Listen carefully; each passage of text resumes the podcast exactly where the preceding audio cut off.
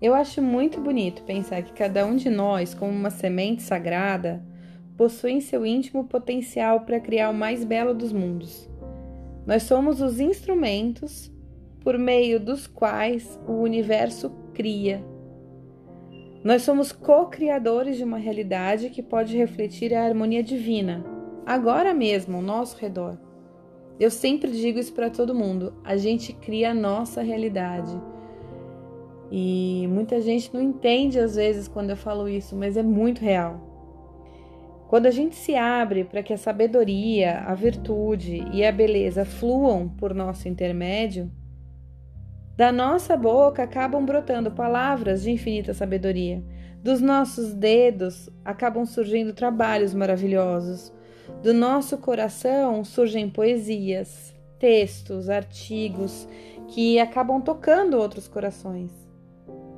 Da nossa mente surgem ideias maravilhosas que são capazes de trazer mais conforto e mais harmonia para a vida de milhares de pessoas, não só para a nossa vida.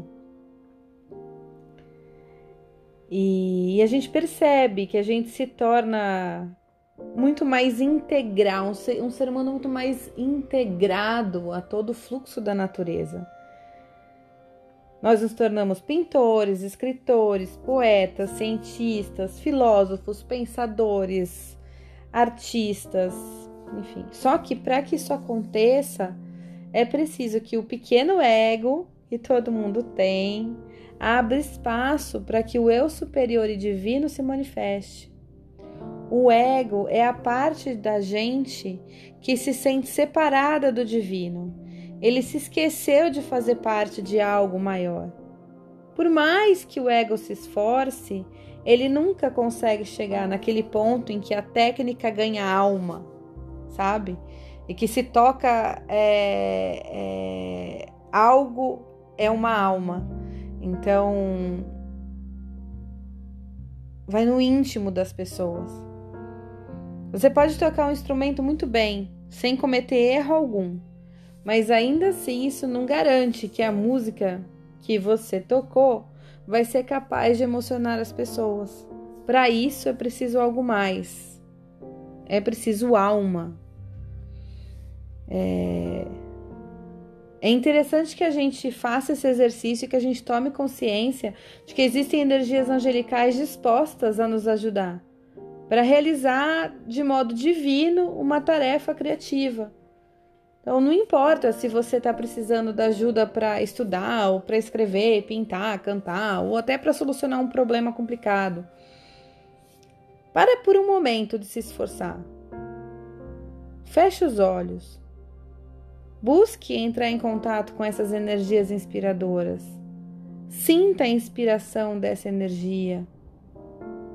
A beleza, a virtude e a sabedoria estão disponíveis para você e elas estão fluidas. É, quando a gente faz esse exercício, quando a gente se percebe realmente um ser integrado, a gente realiza tarefas divinas que a gente antes pensava que não pudesse realizar, ou que era só uma questão de técnica e de esforço e de repetição. Você pode ter algo, você pode ter um trabalho realmente perfeito, mas se ele não tocar a alma da outra pessoa, esse não é ainda um trabalho divino. E talvez você não tenha exercitado a sua inspiração. Você tenha exercitado apenas a sua mente para colocar em prática uma teoria que você aprendeu e que você repetiu.